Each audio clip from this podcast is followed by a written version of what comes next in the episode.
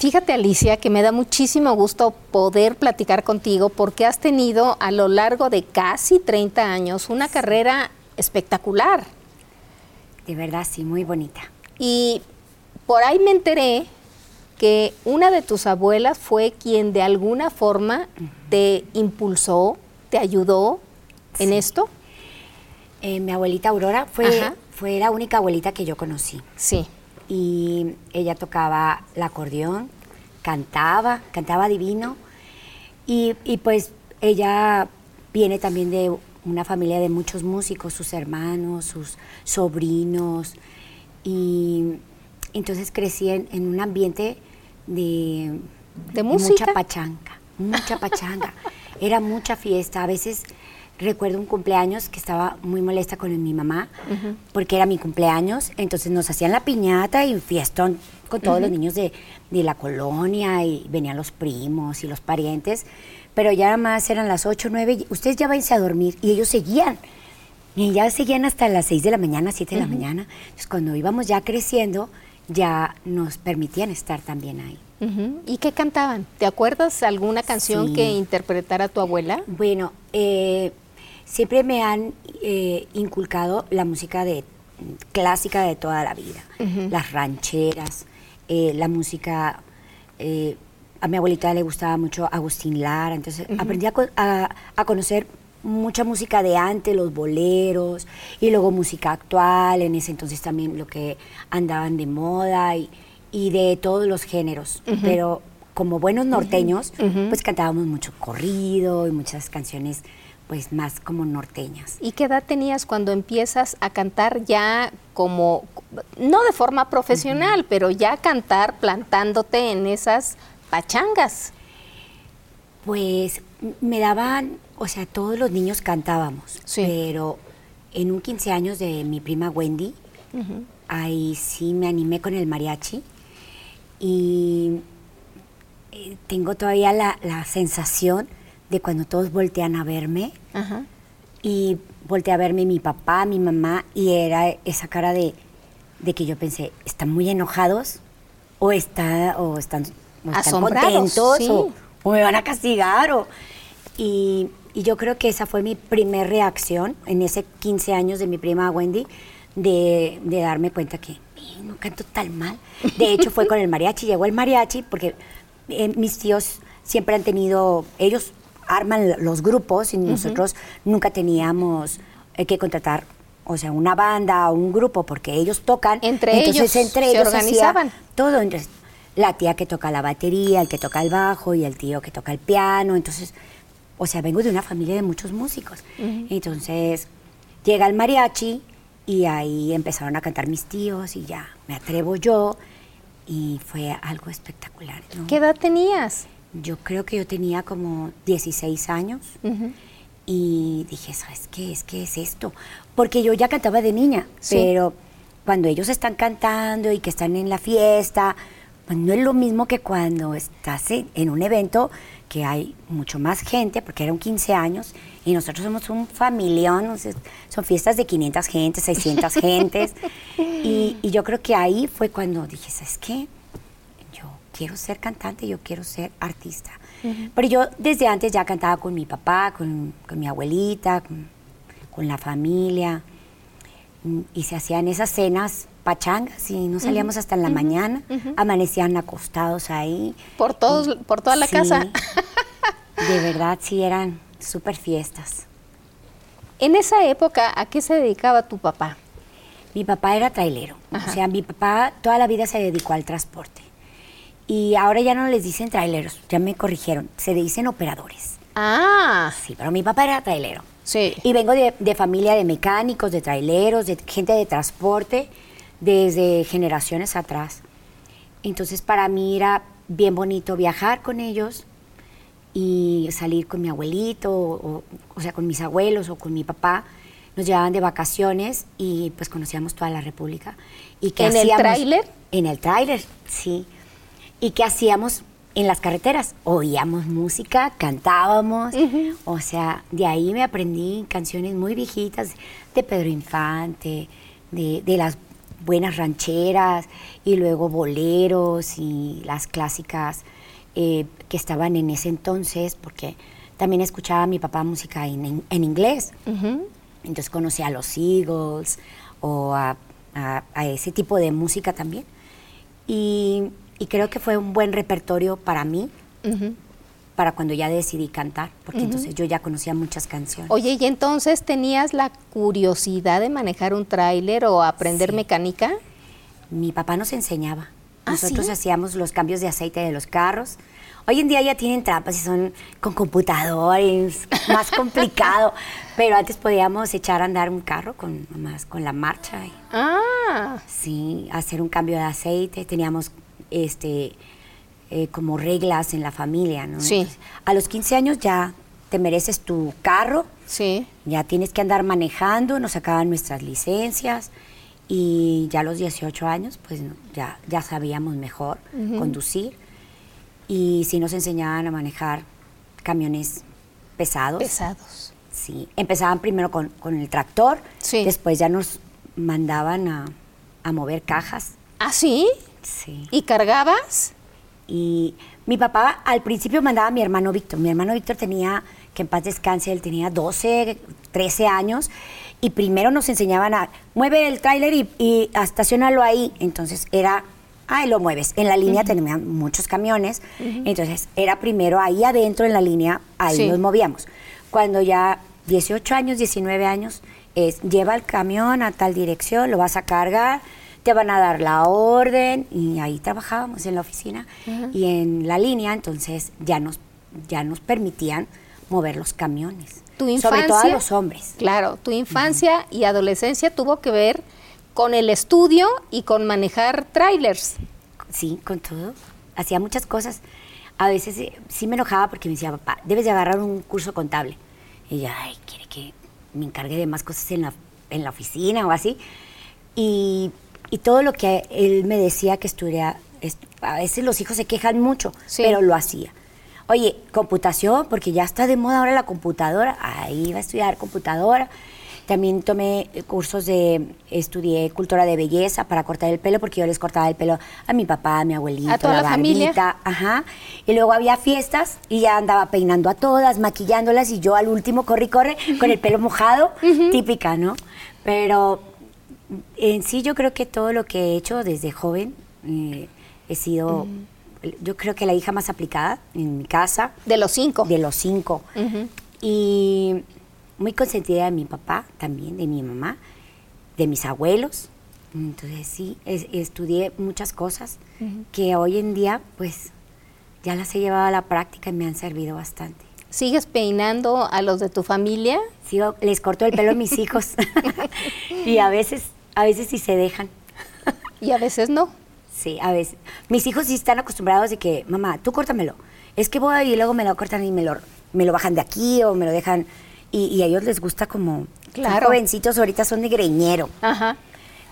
Pero eh, de repente sí hay una prima que va a tener un evento y yo te peino, ven, aquí estoy en la casa.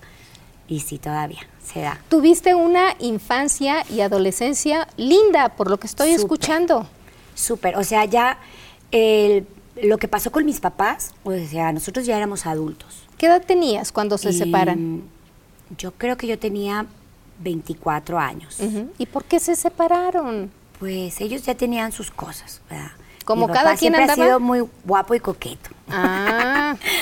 muy guapo y coqueto, sí, de verdad. Es, ha sido siempre, yo nunca he conocido una persona como él, un hombre tan, tan cariñoso y tan, o sea, tan dedicado, porque aún cuando ya no estaba con mi mamá, él seguía de responsable de nosotros. O sea, nunca, ah. nosotros nunca pasamos mm, malos días. Si había carencias o algo en la familia, yo no me di cuenta. No supiste. sí se había la típica que los no estaban de acuerdo y que se enojaban y ya me pasaba yo con mis hermanos ahí un rato para que si ellos estaban discutiendo alguna cosa, yo acá estaba entreteniendo a mis hermanos viendo caricaturas o algo, pero era como nada, nada que, te marque a una amargura, porque de verdad fuimos unos niños que paseamos mucho vacacionábamos y teníamos todo, éramos los niños de la colonia de la Casa Grande.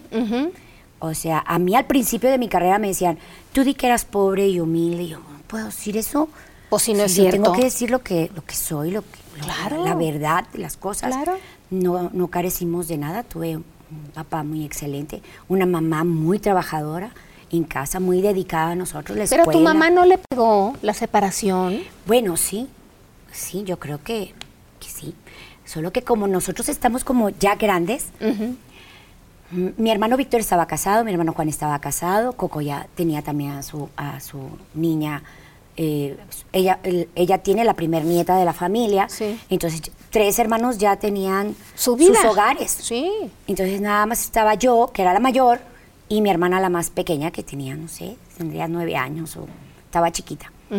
Entonces yo creo que sí, pero yo también yo ya estaba en el grupo límite.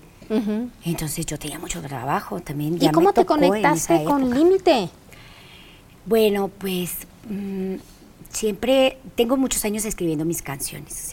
A mí mi abuelita me decía que escribiera, que todo lo que se me ocurriera, que era una buena idea. Y mi papá también me decía que debíamos aprender a no nada más a cantar, sino también a escribir, a cantar nuestras canciones.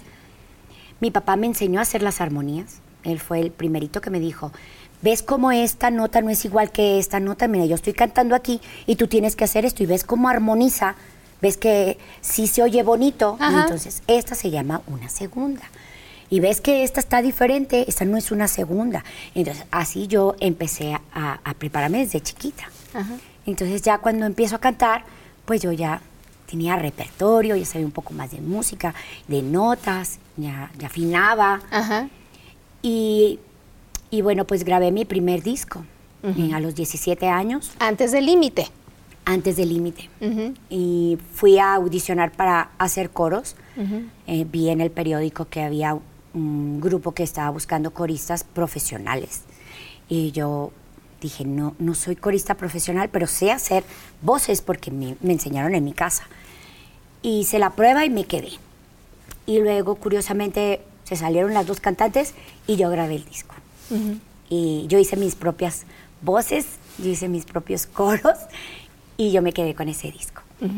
Y ahí después me regresé porque este grupo era mm, de San Antonio, mis abuelitos siempre me apoyaron, como tú dices, desde el principio ellos siempre viajaban conmigo, tenían tiempo, ya estaban más grandes, mi, mamá estaba pues, dedicada al hogar, a los hijos y todo.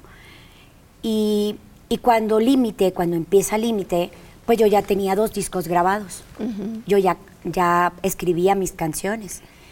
Y, y me recuerdo que me visita la viuda de, de Juan H.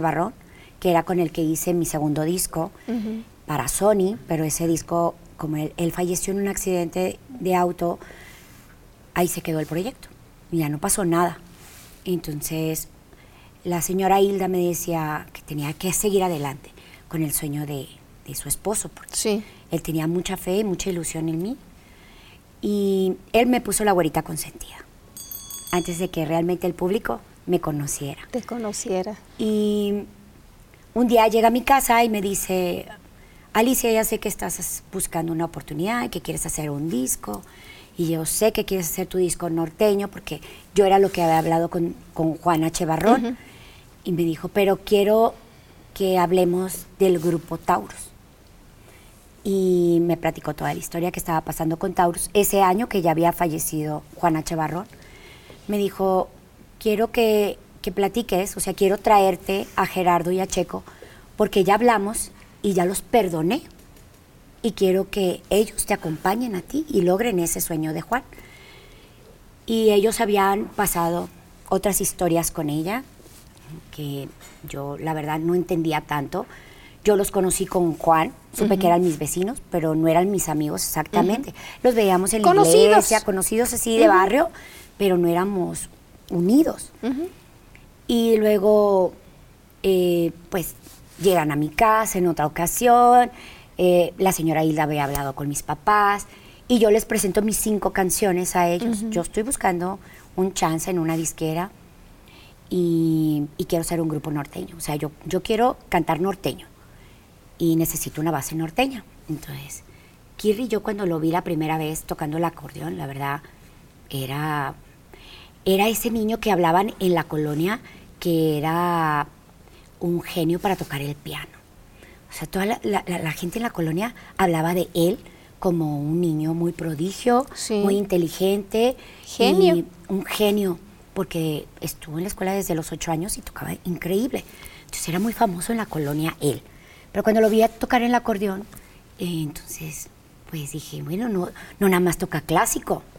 O sea, sí tenía su estilo. Y, y con esas cinco maquetas de mis canciones originales que me habían montado otros amigos, trabajamos. Y de ahí empezamos a buscar disquera. Y nos tardamos más de un año. Hasta que llegamos con, con el productor que hacía los, los discos de Bronco y ahí se, se, dio ese, esa gran oportunidad. Y ahí le ponen límite. Y le pusimos límite en honor a Juana Chevarrón. Eh, anduvimos preguntando lo de la marca. Me recuerdo que lo comenté a, a la señora Hilda de Barrón. La señora Hilda de Barrón me dijo, Jorge Lozano tiene la marca. Yo había trabajado con Jorge Lozano en Conspiración y para mí la verdad, o sea, era wow, porque ahí yo aprendí a ser artista en esa empresa. Cuando entré con ellos, abríamos los conciertos de Timbiriche, de Maná, en ese entonces se llamaban sombreros verdes, ¿no? pasteles verdes. O sea, y entonces para mí era, wow, yo, yo estoy nivel artista, así me sentía.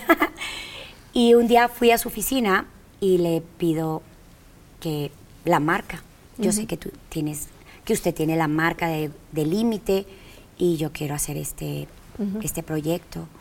Le platiqué toda la historia. Me dijo, porque eh, había pasado algo con ese grupo que, que dañó a la señora Hilda Barrión.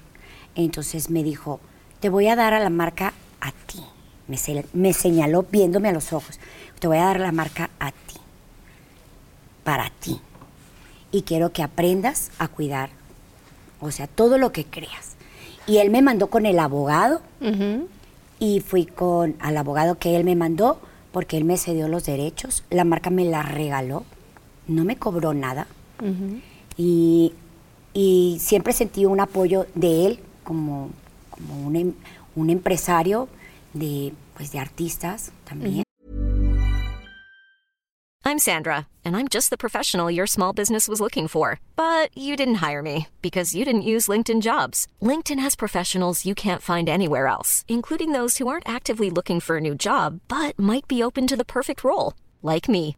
In a given month, over 70% of LinkedIn users don't visit other leading job sites. So if you're not looking on LinkedIn, you'll miss out on great candidates like Sandra. Start hiring professionals like a professional. Post your free job on linkedin.com/people today. Hey, I'm Ryan Reynolds. At Mint Mobile, we like to do the opposite of what Big Wireless does. They charge you a lot, we charge you a little. So naturally, when they announced they'd be raising their prices due to inflation, we decided to deflate our prices due to not hating you. That's right. We're cutting the price of Mint Unlimited from $30 a month to just $15 a month. Give it a try at mintmobile.com slash switch. $45 upfront for three months plus taxes and fees. Promote for new customers for limited time. Unlimited more than 40 gigabytes per month. Slows. Full terms at mintmobile.com.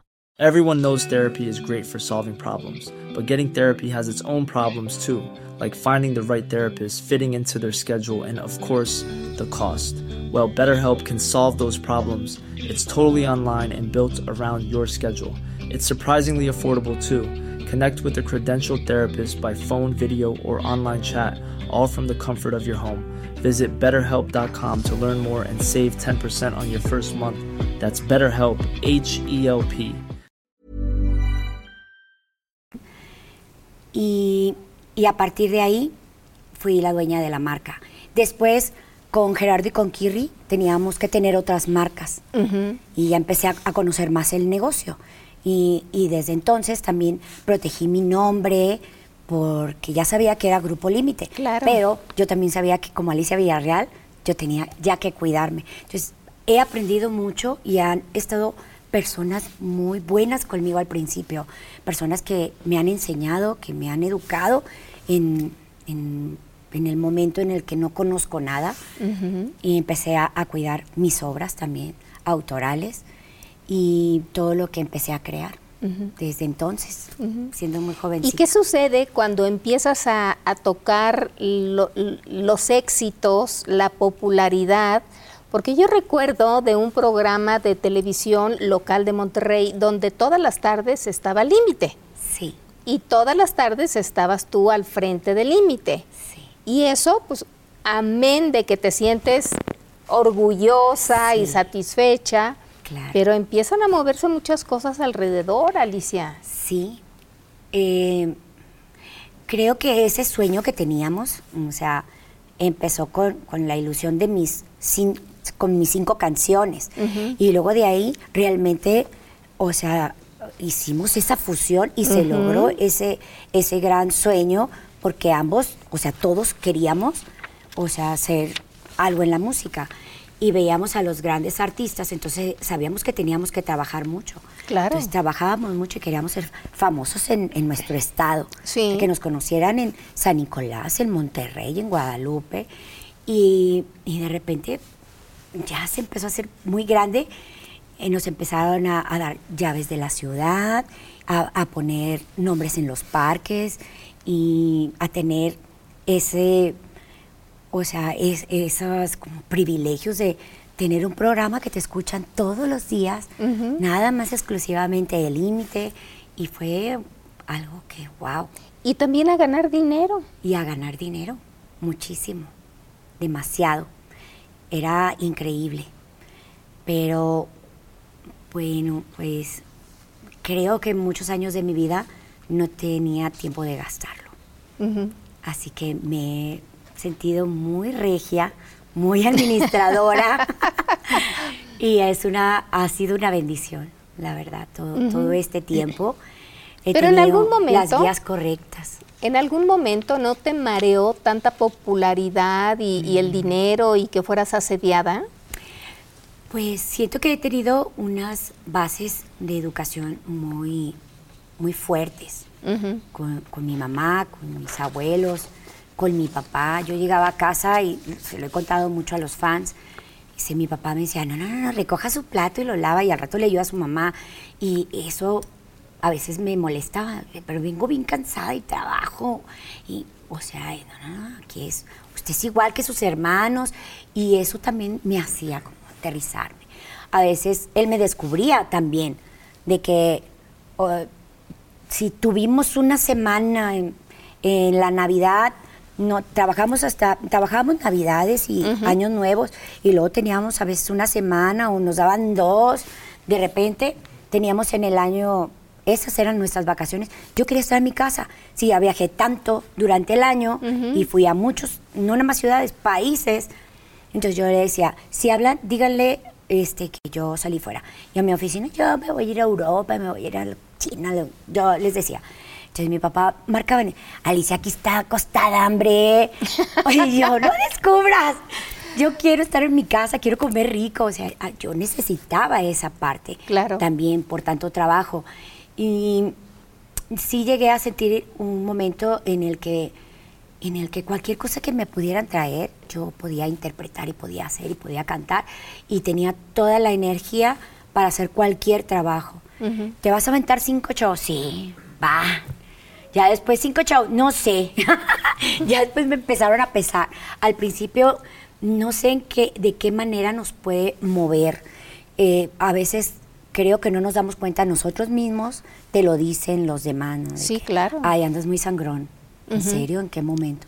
Ay, no, es que ya viajas con tus sábanas. Es que ya puedo viajar con mi sábana y con mi almohada. Eso no es de ser sangrona. O sea, antes iba en la camioneta junto con todos, seguía oliendo los pies y los vientos y claro, claro. de todo. O sea, ahorita tengo la, posibilidad, me voy a llevar mi almohada. ¿Cuál es el problema? No es sangronada. O sea, siempre me defendí así porque también conviví con puros hombres. Y entonces, pues no, no sé. ¿Y alguno se sobrepasó? De mis compañeros no, jamás. El equipo siempre fue bien tranquilo. Yo creo que hubo un momento en el que estuvieron pasando cosas que... ¿Cómo pues, qué? Pues con algunos compañeros en la cuestión de que pues o tomaban más o, hacían otro tipo de, de cosas. Entonces siempre intentábamos ser unos chavitos muy blancos, muy, o sea, muy sencillos, pero no éramos borrachos. O sea, yo no tomo, no fumo. O sea, pero si voy a, o tengo una fiesta, una pachanga, pues sí, ¿verdad? No es como que nunca me pongo borracha. También soy pajuela.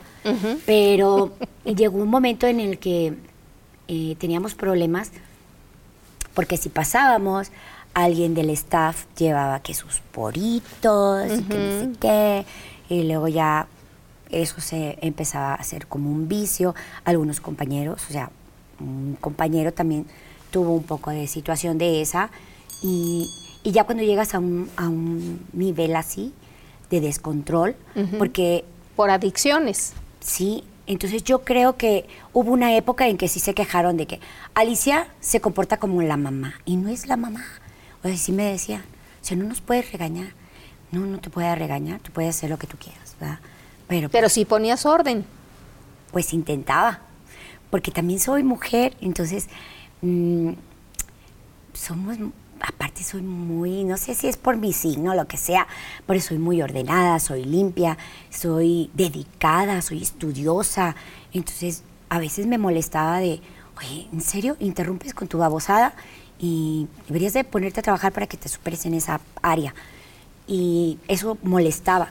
Pero no es que uno se le sube, es que uno tiene un compromiso. Por supuesto. Con un sueño, con un proyecto. Porque desde joven me han enseñado a, a, pensar en el futuro. sí, yo realmente he aprendido muchas cosas de mi papá y muchas, muchos años de mi vida me lo perdí. O sea, de estar trabajando y lo de que mis papás se separaron y luego pues apoyas a tu mamá, entonces ya no quiero ver a mi papá porque tengo que ver a mi mamá. Y todo eso pues se va corrigiendo con el tiempo cuando también ya eres más adulto, más maduro, ya tienes a tus hijos, ya no quieres que tus hijos se pierdan nada de tus abuelos, o sea, tienes que convivir con ambos. Y bueno, la vida te va dando el aprendizaje. Pero en su momento no me arrepiento de nada lo que hice, porque todo lo que hice si les molestó a una parte del equipo o incluso a mis compañeros, pues es que así tenía que ser. Claro, claro, alguien tenía que poner orden, llevarlos a un camino común, ¿no? Para todos. y, no, y nos lo pusieron a todos. También tuvimos gente que nos metía al, corral a todos, agarren la onda. Pero, o sea, siendo mujer también era un poco complicado. ¿no? es que me sienta mal ni, ni quiera cosas diferentes o es que ya cuando llegas a un, a un nivel que puedes, entonces, ¿cuál es el problema? Yo quiero viajar en mi camioneta, ya no quiero leer tus pedos. o sea, ¿cuál es el problema? No es que soy sangrona. No, no, no. que ya se puede. Además, tienes el derecho de, de, tomar las decisiones que tú quieras, es tu vida. Y creo yo que eh, el decir, ay, es que ahora quiere vivir el no sé dónde. ¿Y qué? O sea, me gané trabajando yo para comprarme la casa donde yo quiero. Es que tú eres de acá. No, si tú quieres estar ahí está bien, pero yo quiero vivir mejor. Claro, claro. Quiero ir para Estados Unidos. ¿Se puede? problema? Claro. O sea, pero entonces sí eran como, eh, ya se cree mucho. Y no, es que a uno pues en un inicio, cuando empiezan ese tipo de críticas, sí molesta, sí te incomoda. ¿Te pasó a ti? Sí, porque yo viví, ahorita todo lo que se escribe en redes sociales me divierte, de verdad. Estoy ya a otro nivel de, conciencia y de... ¿Madurez? Sí, pero en ese entonces eh, la crítica era muy pesada. Y, y me costaba mucho trabajo de repente superar un comentario, una nota, eh, porque no nada más quedaba en la nota, es que luego en la oficina también es, eh, lo vamos a manejar así, y yo además quiero cantar el fin de semana, quiero, y teníamos que preparar porque eso se ha hecho una bomba, entonces sí, eh, o sea, fue algo complicado porque no, no estábamos tan listos como para estar en un grupo fenómeno fue un grupo fenómeno musical. Y luego de ahí, mantente, mantente, mantente. Y la presión de, que los discos, o sea, sean mejores o igual a. ¿verdad? Porque después de un gran éxito, quién sabe qué va a pasar.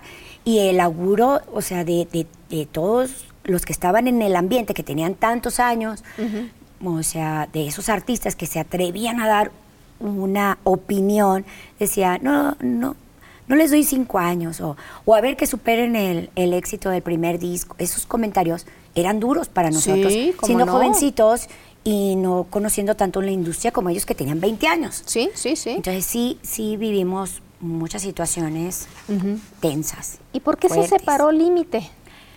Pues muchas razones, ¿no? ¿Cómo cuáles? Pues yo creo que tuvimos egoísmo, nos tuvimos coraje entre nosotros, eh, nos queríamos mucho, pero también nos molestábamos.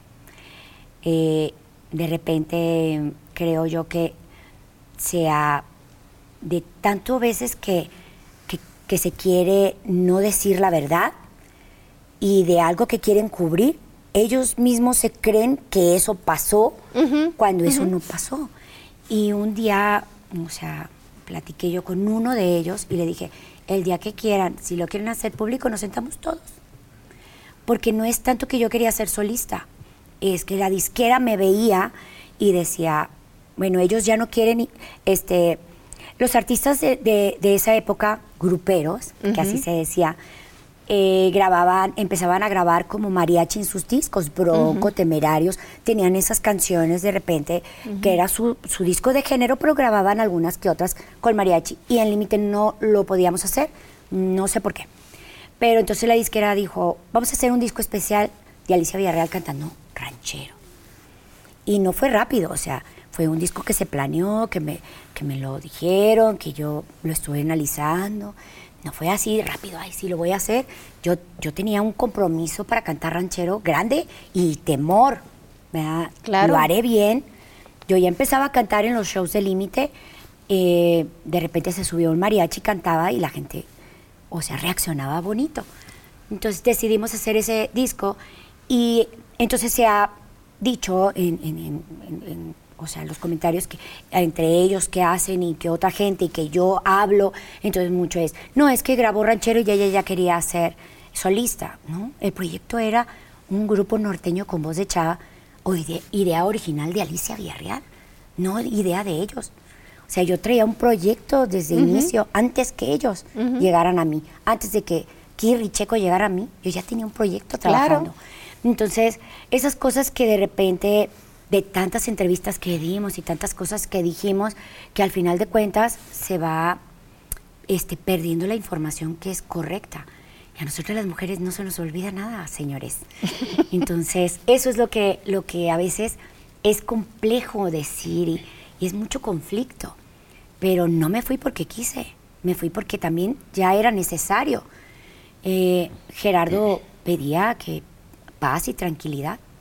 Y pues eso hicimos todos, tener paz y tranquilidad. Yo pensé que lo íbamos a tomar como por un momento, yo no podía firmarles contratos a ellos, pero también en, las empresas que teníamos juntos ya estaban pasando muchas situaciones que eso también nos afectaba a la relación, como en cualquier empresa. Claro, claro. Tienes tus socios, no estás muy contento con tu socio y eso también afecta. Entonces la química y la magia en el escenario se empieza a perder. Entonces sí, hay muchas maneras de decir, pues es que ella se equivocó porque tuvo un novio músico que era parte del grupo. Y eso no es un error, yo puedo querer a quien yo quiera. ¿Y si tuviste un novio músico? Sí. ¿Quién era? El baterista, mm. Luis Mario Garza. Y, pero veníamos nosotros de esa época en la que los artistas no decían, ni que tenían novia, ni novios, esposos, ni nada, ni familia, no se hablaba nada de eso. No existía Siempre la familia. estábamos solteros. Sí. Nadie andaba a nadie. ¿Y tu corazoncito cómo está? Y tú no... Bien, pues sola. pues es que así era, así nos decían que teníamos que hacerlo. Y hoy en día te das cuenta que, que era una babosada. Por supuesto, claro. Entonces, yo siempre he sido una mujer de proyectos de vida. Desde que empecé a cantar, he tenido objetivos. Lo he aprendido de mi papá. Por eso mi papá ha sido grande, importante para mí. Él perdió todo en una ocasión de su negocio y volvió a resurgir y volvió a hacer y tener y comprarnos casa y todo. Entonces siempre hay que pensar en el futuro. Sí. Lo aprendimos de, mis abuelos, de la familia. Entonces yo siempre he pensado en el futuro. No lo dejo para ahorita, lo que estoy viviendo ahorita. No. Oye, ¿tu papá se volvió a casar? No. ¿No? ¿Y tuvo más hijos con otra? ¿Sí? Sí. ¿Cuántos? Mm, pues que yo sepa. No, no, diez no, tampoco exageres, hermana. Siempre le digo, cuántos hermanos tienes tú? Mi papá tiene eh, tres con esta señora, la Lupe, ¿o cómo se llamaba? no sé. A todos los conocemos, porque mi papá, o sea, así es, ni modo. Yo lo quiero, lo respeto. Yo nunca juzgo a mis papás, lo que ellos vivieron en su momento, nosotros no nos dimos cuenta. Siempre nos ha tratado como, ustedes son los hijos del matrimonio, pero tengo otros hijos, que también son sus hermanos. ¿Y llevas una buena relación con ellos o no? Pues no somos muy unidos, pero yo también a veces no veo a mis hermanos, o sea, carnales así, porque viajo mucho y he vivido en Estados Unidos, pero sí nos conocemos, sabemos quiénes somos. Claro. Y, y cuando hay que visitar a mi papá, si cumpleaños, pues ya sabemos, ahí están, ahí están todos, ni modo. Cuando nos toca, nos toca. Claro. Y, no es algo que es malo, solo que nos van educando de una manera en que es. ellos no son tus hermanos. Yo tengo hijos también de otro señor. Entonces mi abuelita me decía, hijos de, de tu mamá, o sea, ¿cómo decía? Hijos de... De tu hija. De tu hija, o sea, son tus hermanos hijos de tu papá, de, son tus medios hermanos. Sí. Y yo decía, abuelita, no entiendo nada. Si son hijos... Hasta que yo tuve a Melanie, ¿verdad? Y luego me casé, entonces yo eduqué a mis hijos, como me decía mi abuela. Son hermanos, no son medios hermanos, son hermanos, son de la mamá. Se nacieron de ti, son hermanos. Claro. Y ellos han crecido como hermanos. O sea, a veces hasta cuando les preguntan, oye, ¿y, tu medio hermano está ahí? ¿Cuál? mi hermano, es mi hermano. ¿Cuál? No. Entonces, pero con los hijos de mi papá sí crecimos así. En esa época, ¿quién, ¿quién te manejaba? ¿Quién era tu manager? Eh, cuando empecé con Límite, o sea, pues era yo. Mi mamá ha sido siempre como la administradora. Y, y, mi papá es muy buen administrador. Entonces era, papá, ¿y ahora qué hago? Ahora, papá, gané tanto. ¿Y ahora cómo lo hago? O sea, ¿y el dinero? lo invierto? Que generaste tú ¿El dinero que generabas tú lo manejabas tú o se lo dabas a tus papás? Bueno, mis papás al principio mm, era una regla. Trabajábamos en casa y le dejábamos la mitad del sueldo a mamá. Quieras o no. Y si te escondías 100 pesos, aguas. O sea, no había razón. O sea, ¿por qué te vas a esconder 100 pesos? O sea, no hay razón. Aquí, directo, transparente, claro. Me gané 300, 150 son para tu mamá. Porque tu mamá se friega, te lava la ropa, te hace la comida, ah, si quiere casita limpia y camita limpia, entonces... Pues pague. Pague. Eh, pero eh, hubo un tiempo en que mi mamá, cuando yo empecé con Límite, tenía yo que comprar unas ciertas cosas de equipo y, así, y empezamos de, cero, de nada. Entonces el único, la única persona que tenía carro era yo, y Kiri tenía un carro que le prestaba a veces su papá. Entonces, todas las vueltas y todos los contratos que se tenían que hacer eran en mi carro. Entonces, mi mamá era la secretaria, mi mamá contestaba el teléfono y nos ayudaba para que no se nos fueran los contratos rápidos. Nosotros visitamos a la gente, hacemos los contratos y nosotros nunca cobramos, en mi mamá nunca nos cobró eh, renta, ni teléfono, ni luz, ni nada, cero. Pero hubo una época en la que eh, sí trabajábamos en una bodega de los papás de Kirri, teníamos que pagar por el espacio de estar ahí. Claro. Pero nosotros ya habíamos crecido. Pero eh, cuando yo empecé a ganar mucho dinero, mi papá me decía, tienes que invertir, tienes que pensar en tu futuro. Porque ahorita ni tienes tiempo de gastártelo y no te aloques y los carros nuevos ni sirven, el carro es para que te dé un servicio y nos dábamos los gustos porque también él nos ha enseñado a darnos los gustos. Claro. Entonces empezamos a, a hacer eso. Me recuerdo una vez que me dice mi papá, ¿por qué no te sientas con ellos, con todos y diles, vamos a comprar una casa cada mes, juntamos la lana en la oficina y le compramos una casa a Chuy, luego le compramos una casa a Checo, y luego le compramos una... Así, y, cada uno se va haciendo su casa. Y cuando yo llego con esa idea, me dicen, ah, acá, ¿quién soy negra? Está loca. Ah, bueno. Pero pues era una idea de mi papá y a mí se me hacía muy buena idea. Claro, claro. Y yo, pues yo hice eso. Eso. Así es. Supiste manejarlo. ¿Y cuándo llega don Oscar Flores a manejar tu carrera? Cuando Límite ya tenía la disquera y ya había, estábamos en el sencillo de Yo sin tu amor y ya estaba causando este mucho Furor. pero en nuestro estado estaba Sí. ya sucediendo algo, ya nos estaba llevando la disquera a México, fuimos a siempre en domingo y todo eso, y todavía no teníamos manager, y cuando nos sentamos a platicar qué manager queríamos, el más indicado pues era eh, Don don, Oscar. Oscar. Flores, porque él tenía los, a las grandes estrellas, realmente él tenía las grandes estrellas, era una oficina muy, muy sencilla de, de la gente, o sea, era muy, la gente era muy querendona, muy raza, porque había otra oficina, pero se sentía la energía así de que todo el mundo enojado y trabajando. Entonces ahí llegamos con don Oscar Flores, nos firmaron rápido para septiembre, o sea, en marzo salió el sencillo, eh, y luego, no sé, como en agosto por ahí salió el segundo sencillo que fue Yo sin tu amor. Y para septiembre ya teníamos manager.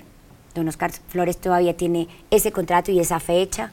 Esas reuniones que tuvimos con él también tiene marcada en su agenda. Y firmamos con él y de ahí vino Te Aprovechas y fue la Exitazo. locura. Porque él tenía toda la infraestructura, como ahí dice el señor Oscar Flores, y tenía razón. Él tenía toda la plataforma para ponernos a nosotros en los lugares correctos. ¿Y cuándo se separan de él? Nos separamos cuando, pues ya no me recuerdo, en el 2002. ¿Y por qué? eh?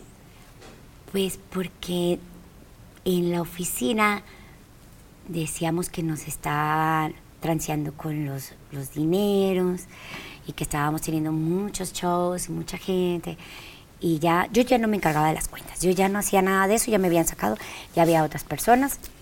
Y entonces nos empezamos a creer en muchas cosas que nos decían la gente que estaba incluso laborando con nosotros, contratados por nosotros. Y empezamos a tener ese conflicto de que esta, poníamos nosotros las personas a contar y a, a supervisar y, y empezaron esos... Le pasa Malos a entendidos. todos los artistas, Sí. a todos. El día que te peleas con el manager porque, porque crees que tú ya te mereces ganarte ya todo solo, es cuando vienen los errores y los- las bajas y muchas situaciones que yo mm, pues recapacité en el, en el, en el pleito Sí. y, y todos estábamos de acuerdo porque dicen, bueno, la decisión fue de Alicia, no, no, no. Nos demandó Don Oscar Flores en Estados Unidos y nosotros teníamos que ir a pues a presentarnos y a, a- a defendernos. Claro. Y, y teníamos que pelear, porque eso era lo que teníamos que hacer. Y al final de cuentas, este, siento que, que teníamos que dar un revés. Y yo lo, yo lo di. Entonces, pues me quedé con él otro tiempo. Y una época estuve enojada con él. Pero lo curioso es que nunca perdimos el- eh, la convivencia. O sea, nosotros La seguimos relación. viéndome. Yo me he sentido muy orgullosa y muy honrada de que él siempre me ha tratado como una familia. O sea, mi viejo es su o sea, mi yerno, ¿cómo está mi yerno? Entonces siempre me he sentido como parte de su familia. Él sabe que para nosotros representa lo mismo. Es Claro. como parte de nuestra familia. En el tiempo que no trabajamos, eh, hemos tenido una amistad muy bonita. Y de repente, pues se nos volvió a dar trabajar juntos. Qué Pero bueno, creo que ¿no? fue como en el 2002. Ujú. Sí. Van y vienen, Vamos y venimos. como las buenas relaciones. Y caigo a donde todo comenzó. El Claro, claro. Después de, hablando de tu corazoncito, después de ese baterista, ¿de quién te enamoras? De Arturo. ¿Y cómo se conocieron? Arturo iba a los shows. eh, bueno, ahora sí dicen shows, eran bailes. Ajá. Y pues era muy guapo, ¿verdad? Sí, cómo no. Era más guapo antes. Sí, sí. Porque antes me caía bien. y entonces lo, lo- lo empecé a notar mucho. Y hubo una, una época en la que nosotros estábamos apenas, ya estaba yo sin tu amor y estaba así, ¿no? Cuando realmente ya nos conocemos y empezamos a convivir, yo tenía mi relación con Luis Mario. Y él tenía una amiga en común con él y eh, que estudiaba con, con, Luis. y luego de repente empecé como, ¿por qué te tardas tanto? ¿Y con quién estudias? ¿Y por qué se juntan? ¿Y luego por qué se van a cenar? Y empecé los conflictos con eso. Siento que él me desestabilizó un poco esa relación. Y luego se decían cosas adentro de mi oficina, o sea, con la gente que trabajaba en mi oficina, porque eh, me recuerdo mucho, bien claro, que tuvimos un show en, en la expo de Guadalupe, eran de los primeros bailes que hacíamos límite encabezando, y yo me tenía que quedar en un hotel para que me arreglaran y estar más cerca, y para estar o sea, privado y, y relajar y estar o sea, lista para el show. Y una de mis asistentes que trabajaba en la oficina, no sé por qué fue, y en vez de poner la, la, habitación a mi nombre o a nombre de alguien de la oficina, la puso a nombre de Arturo. Ah, caray. Y luego, o sea, yo tenía la relación con Luis Mario, era mi novio. Y a ese día que estábamos tocando en el show, oía paz, paz, y yo volteaba pasa? Está enojado.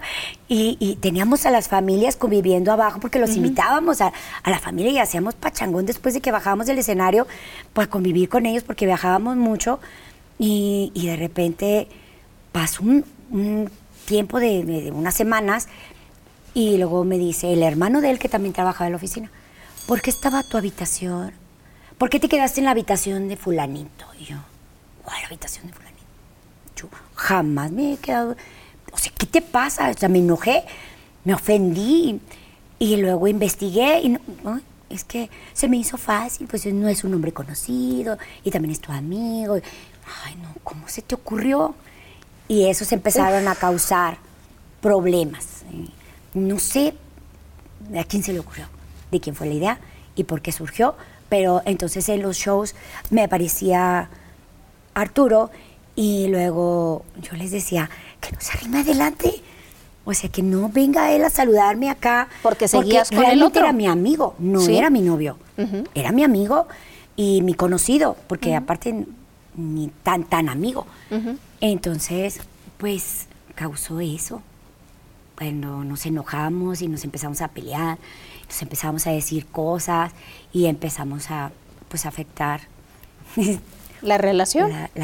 No, el grupo. El grupo, claro.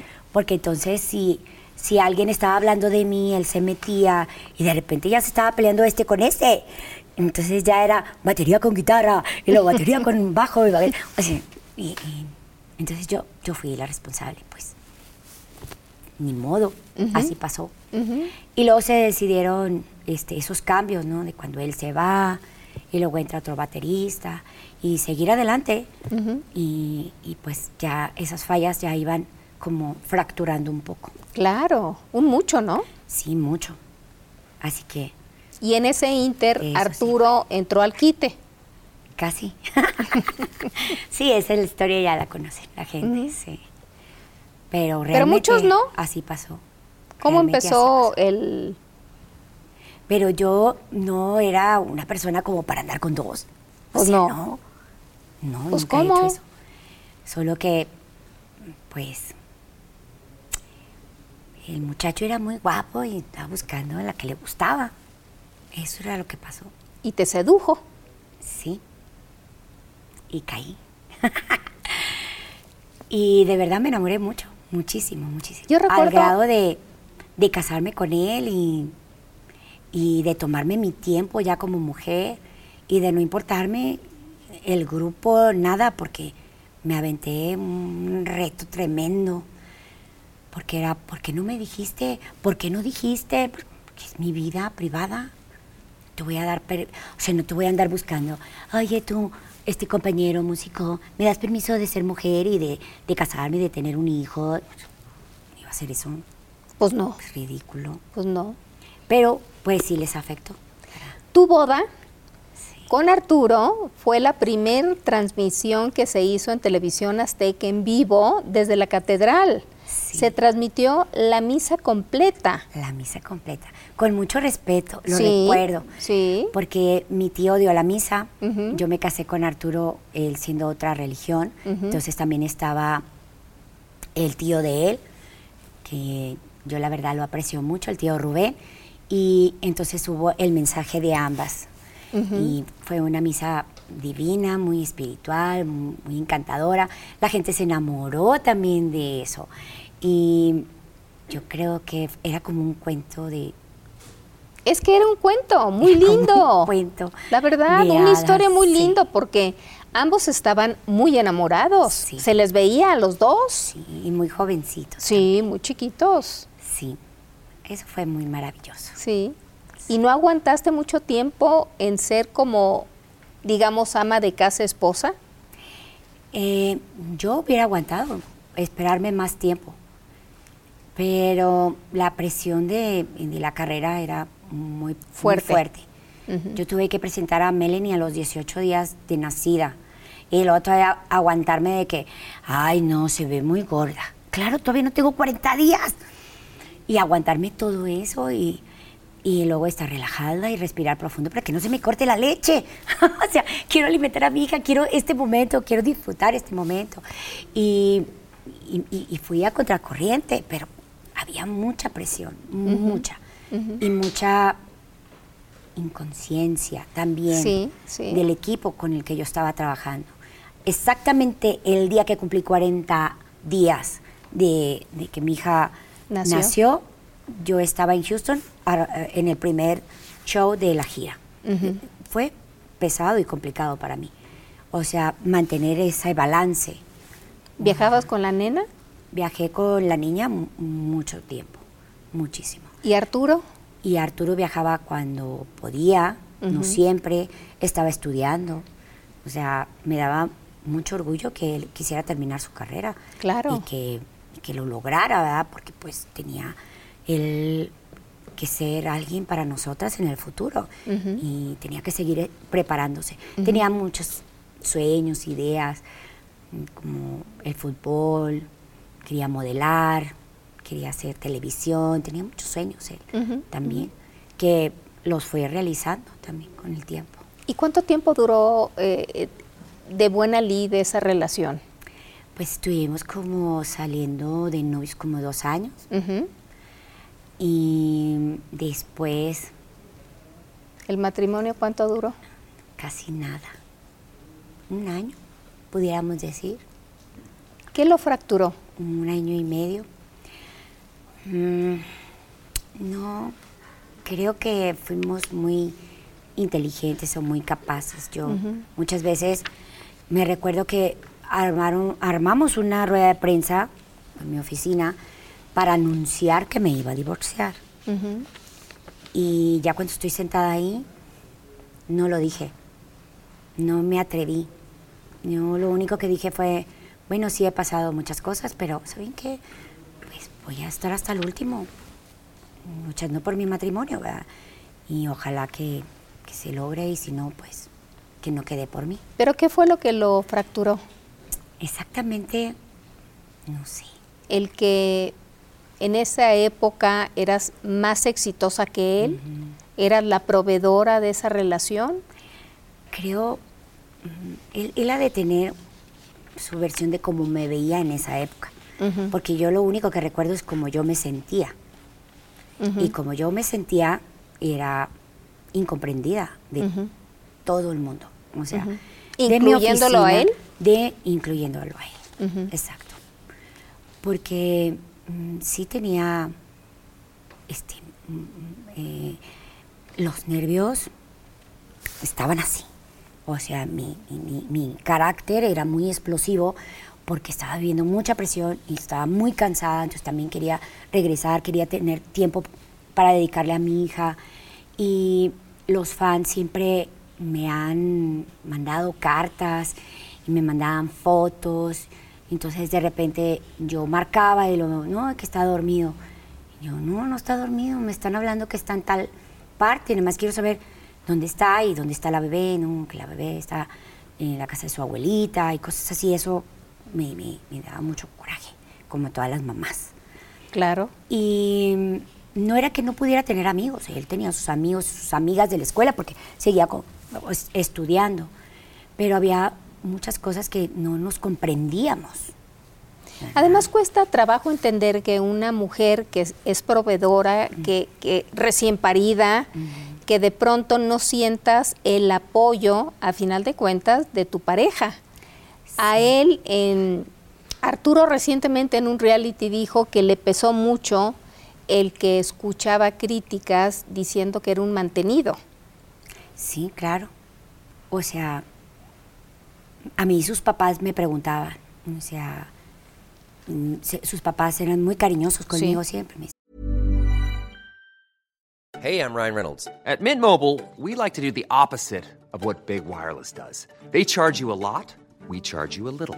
So naturally, when they announced they'd be raising their prices due to inflation, we decided to deflate our prices due to not hating you. That's right. We're cutting the price of Mint Unlimited from $30 a month to just $15 a month. Give it a try at mintmobile.com slash switch. $45 up front for three months plus taxes and fees. Promo for new customers for limited time. Unlimited more than 40 gigabytes per month. Slows. Full terms at mintmobile.com. Burrow's furniture is built for the way you live. From ensuring easy assembly and disassembly to honoring highly requested new colors for their award-winning seating, they always have their customers in mind. Their modular seating is made out of durable materials to last and grow with you. And with Burrow, you always get fast, free shipping.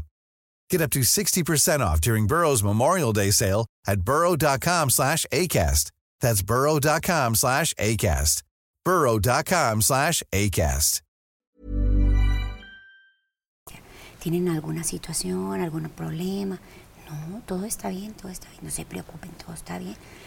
Yo nunca, o sea, nos fuimos tranquilos haciendo el hogar, armando el hogar, sí. a como él podía. Él ganaba dinero, ganaba mucho dinero también y entonces que ya teníamos el refri y luego que ya este, en la boda nos regalaron muchas cosas, entonces nosotros íbamos ah, comprando nuestras cosas, íbamos despacio, hicimos un matrimonio como se debe de hacer, como cuando te piden, y luego hablas con tus papás, y luego fijas una fecha, o sea, todo estaba, llevaba un orden natural, todo.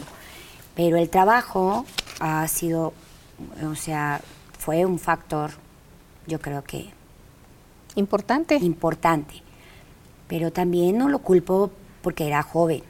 También, ¿cómo superas tanta, tanta... Ahorita no lo aguantan los chavitos ni en el internet. No. Entonces, yo me recuerdo que él salía a la cancha y la gente del, en el estadio pues le gritaba licho, cosas así era difícil para él también. Claro. Entonces yo creo que nos faltó eso. Pero yo, más que nada, era, porque todo recaía en mí, o sea, todo lo que yo hago está mal, era, era mi pensamiento. O sea, ¿dónde tengo que corregirme? Y me iba a estudios de Biblia, y me iba con mi tío Héctor, y me, me, refugiaba en el campo donde yo conozco que me siento protegida y me siento en paz porque yo no me podía ir a platicar con mi compañero, ni a la oficina, ni con este, ni con otro. Pues no. Porque eso hubiera estado peor. Aparte, no, sentía que mi corazón estaba con toda la gente a mi alrededor. Yo tenía que salir de ahí. ¿En qué momento los dos toman la decisión de hablar y decir, nos está pasando esto? ¿Qué hacemos? Un día yo estaba muy enojada y empezamos a discutir y él empieza a agarrar todas sus cosas y yo cuando salgo ya su papá estaba ahí y él me decía, ¿qué hago, verdad? Creo eh, que él ha dicho que él, tomó la decisión, yo creo que la tomamos ambos. Y fuimos irresponsables ambos. O sea, en un, en matrimonio, ah, o sea, a estas alturas ya siendo una señora de 50 años, yo no puedo decir que lo, o sea, no lo puedo crucificar ni, ni castigar, porque ya conozco la vida y ya tengo un matrimonio también, yo tengo un matrimonio de 20 años, que no ha sido fácil tampoco, sus bajas, sus altas, pero que el amor siempre perdure y, que sea eh, la prioridad. Y estábamos muy chavos, no le dimos eso a prioridad. Entonces, no, fue algo de responsabilidad de ambos. Y en ese momento que, que se hacen de palabras, él hizo su maleta, se fue, se subió al coche del papá. Sí. ¿Y tú? ¿Lloraste? Mucho, claro. Sufrí también. y la pasé mal. Pero las mujeres no tenemos tiempo de ponernos a llorar. Tenemos que seguir. Tenemos que enfrentarnos a cualquier emoción. Y yo tenía que estar bien para mi hija. Imagínate que mi bebecita siempre viera a su mamá llorando, ¿no? O sea... ¿No hubo ahí eh, una discrepancia de quién se queda con la niña? Creo que él siempre respetó esa parte de que tenía que quedarse con la mamá. Pero era... eh, estábamos muy enojados. Entonces el pleito era entre nosotros. La bebé no tenía la culpa. Entonces mi mamá es, acuérdate, primero es que él vea a la niña. Si tú sigues enojada con él, él no se va a acercar. O sea, si tú le exiges, si tú peleas con él, o sea, va a haber odio. O sea, después de haber tanto amor, va a haber odio. Y mi abuelita también insistía mucho. Tienes que llevarte bien, tienes que llevarte bien. Tienen que hablar, tienen que verse. Bueno, no nos podíamos ver. Y, y de repente nos veíamos, nos hablábamos.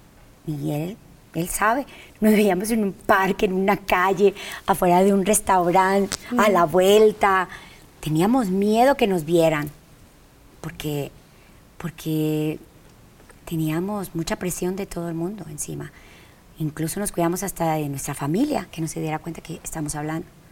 No, no llegamos a nada. Eso fue, o sea, lo que se tenía que hacer. Bueno, pues entonces nos divorciamos. Y así pasó. Pero fue, fue duro, o sea, fue duro. Y yo, mm, pues me quedé con la bebé, tenía apenas, o sea, pudimos celebrar el primer año de, de la bebé muy felices. Pero ya el segundo año ya, Ya no. ya no alcanzamos. Entonces sí, fue muy triste. ¿Y cómo te recuperas de una pérdida de ese tamaño? Yo sentí que llevaba dos duelos. Me enfermé. Estuve con terapias, estuve con medicamentos, tenía muy alterados mis nervios y, y todo era querer llorar y ¿Atravesaste por una tremenda depresión? muchísima. Pero pues eso no se podía contar. Pues no. Porque entonces la gente ya no iba a los bailes. Entonces eso no se puede decir. Eso era lo duro. ¿Por qué tenía que vivirlo así? Era, fue muy duro. Entonces convivía con mis compañeros y los veía tan felices ellos, eh, con su familia, teniendo hijos. Y de verdad, de verdad, no se preocupaban por su compañera. Y éramos hermanos y de verdad, de verdad, no éramos hermanos.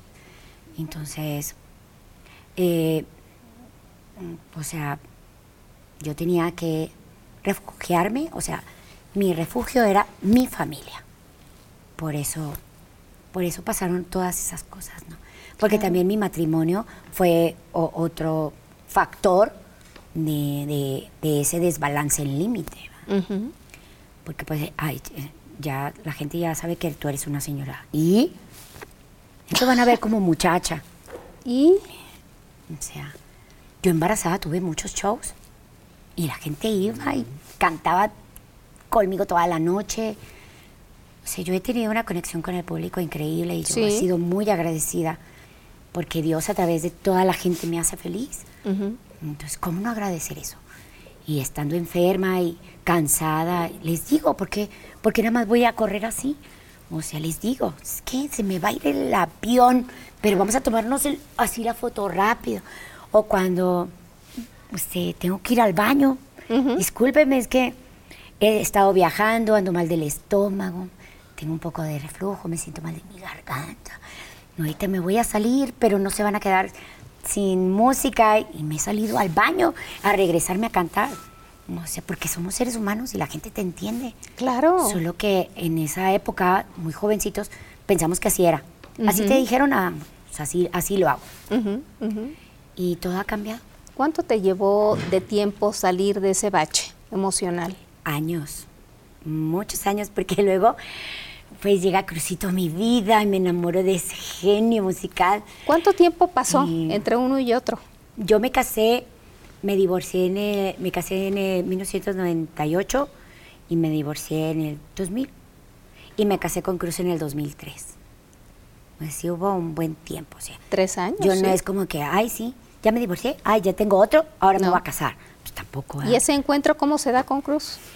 Eh, con el último disco de Límite, en el 2001, 2000 por ahí, ya estaba yo en lo último de, de divorciarme. Y entonces la disquera dice, queremos que Avi Quintanilla sea productor de mitad del disco junto con Gerardo.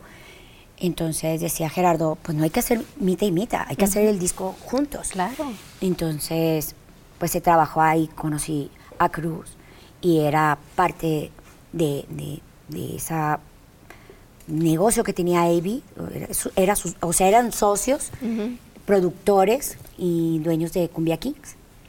Y de ahí, bueno, pues... ¿Qué te llamó la atención de él?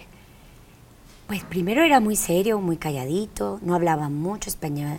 Decía gracias, decía mm, bonita, decía muy pocas uh, palabras en, en, español. Entendía el español un poco más, porque su mamá y sus hermanos hablan español.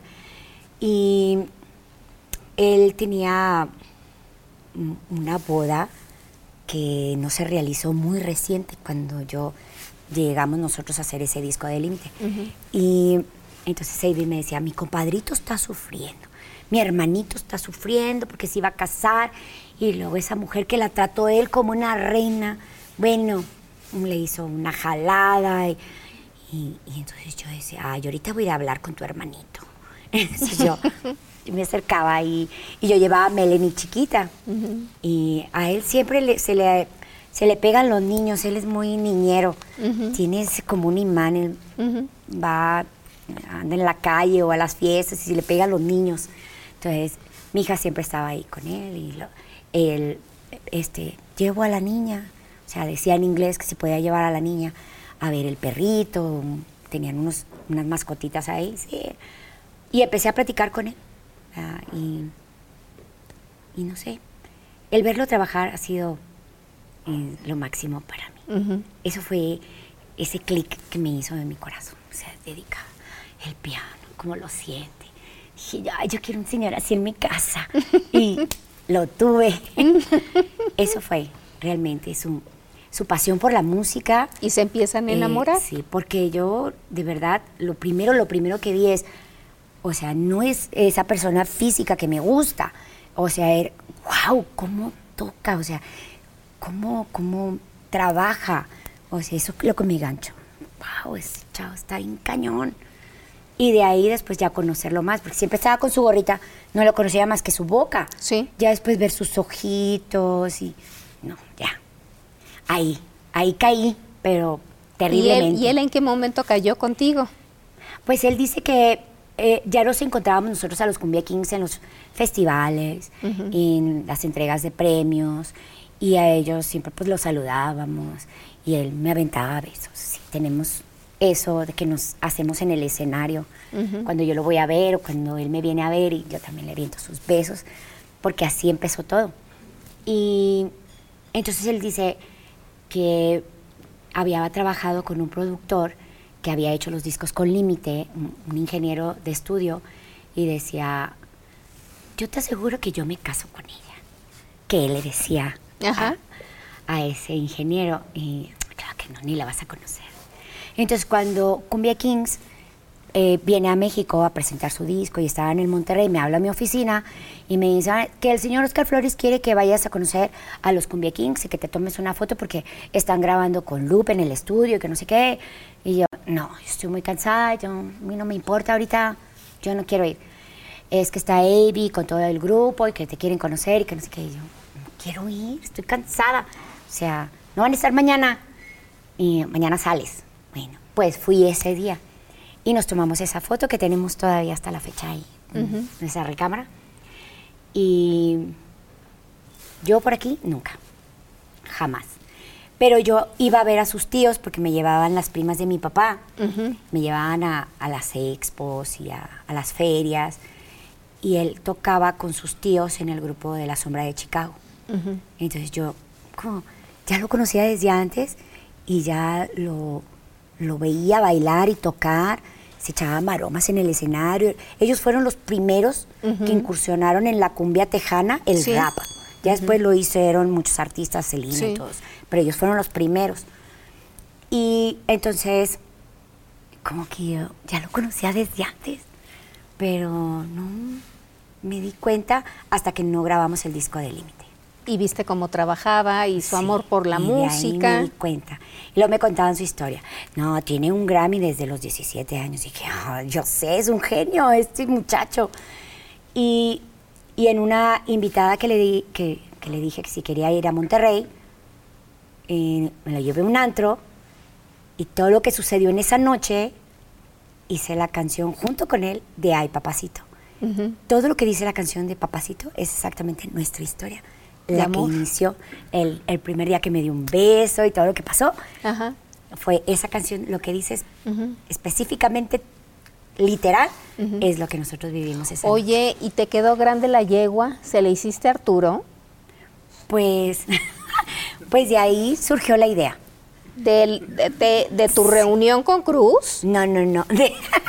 esa fue antes, todavía no conocía a Cruz. Esa canción realmente, por lo que yo viví, ese duelo que yo tenía de, de, o sea, fallé en mi matrimonio. O sea, estoy divorciada, me están dejando con una bebé, estoy divorciada de mi proyecto profesional, porque también los de límite prácticamente me sentía dejada. Claro, abandonada. un día se me vino esa frase y empecé a escribir esa canción con todo el dolor que sentía por eso, por lo que estaba viviendo. Y sí es una realidad, o sea, empezó con, con eso. Pero nosotros los compositores, lo he aclarado muchas veces, nosotros los compositores nos creamos una atmósfera. Sí. Y es una película que te imaginas, ¿no? Yo me imaginaba hasta el video. El video lo hice como me lo imaginé. Sí. De época y todo, así, haciendo mole y todo. Y creo yo que, que era necesario eh, eh, esa historia generalizarla eh, en, un, aspecto de mujer pero mexicana. Pero estabas muy inspirada. Estaba demasiado inspirada, pero también alteré, porque yo necesitaba llegar al drama eh, en, la canción. Tampoco es tal cual el Señor, ¿verdad? Pero lo que yo estaba viviendo, estaba yo prácticamente representando el dolor que yo estaba sintiendo. Y, como no se quiere dice decir hoy, que tal cual claro, decir. Pero como se dice hoy, te dedicaste a facturar. Pues ahora se dice que, ahora uno factura. Yo siempre he trabajado para facturar porque, porque no me puedo esperar a que me llegue, pues ni que me ayude ni que me apoye. Pues no. Porque es la verdad. Claro. Yo lo que quería era la mejor relación para que él pudiera tener el tiempo de ver a mi hija. Nunca le negué nada de eso. Esa era mi prioridad. Porque mm, eh, he lastimado con mis comentarios a a mucha gente porque es un tema muy sensible. Sí. Hay muchos activistas y hay mucha gente este, haciendo pues campañas y ayudando a los niños y todo. Y yo no es que le quite los derechos a mis hijos, es que cuando yo siento que sus padres han reconocido a sus hijos, con eso me basta. Porque lo que haga ese señor es para los hijos. Entonces, no podemos forzar tampoco a las personas no. a que sean. O sea, eso también te tienen que educar para que seas. ¿Tú te diste cuenta que te enamoraste rápido de Cruz? No me enamoré tan rápido. ¿No? Porque eh, me chuté todo el disco.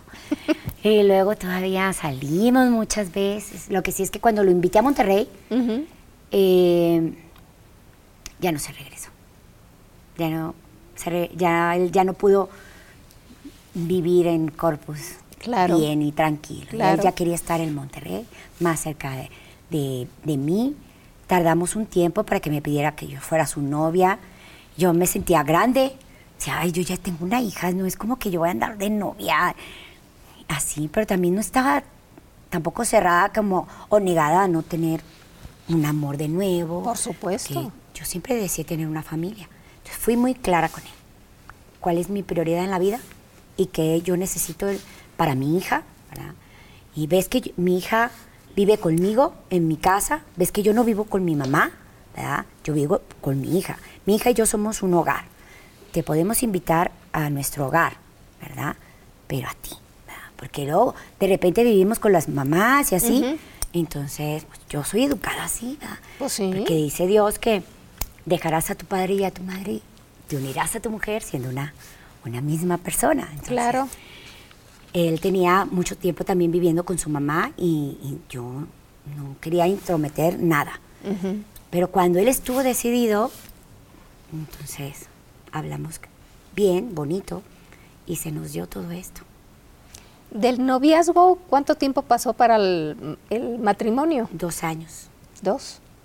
¿Él te pidió matrimonio o tú se lo pediste? Él. Estoy acostumbrada que ellos siempre me lo piden bien rápido. O sea, ya era la tercera vez que me decía.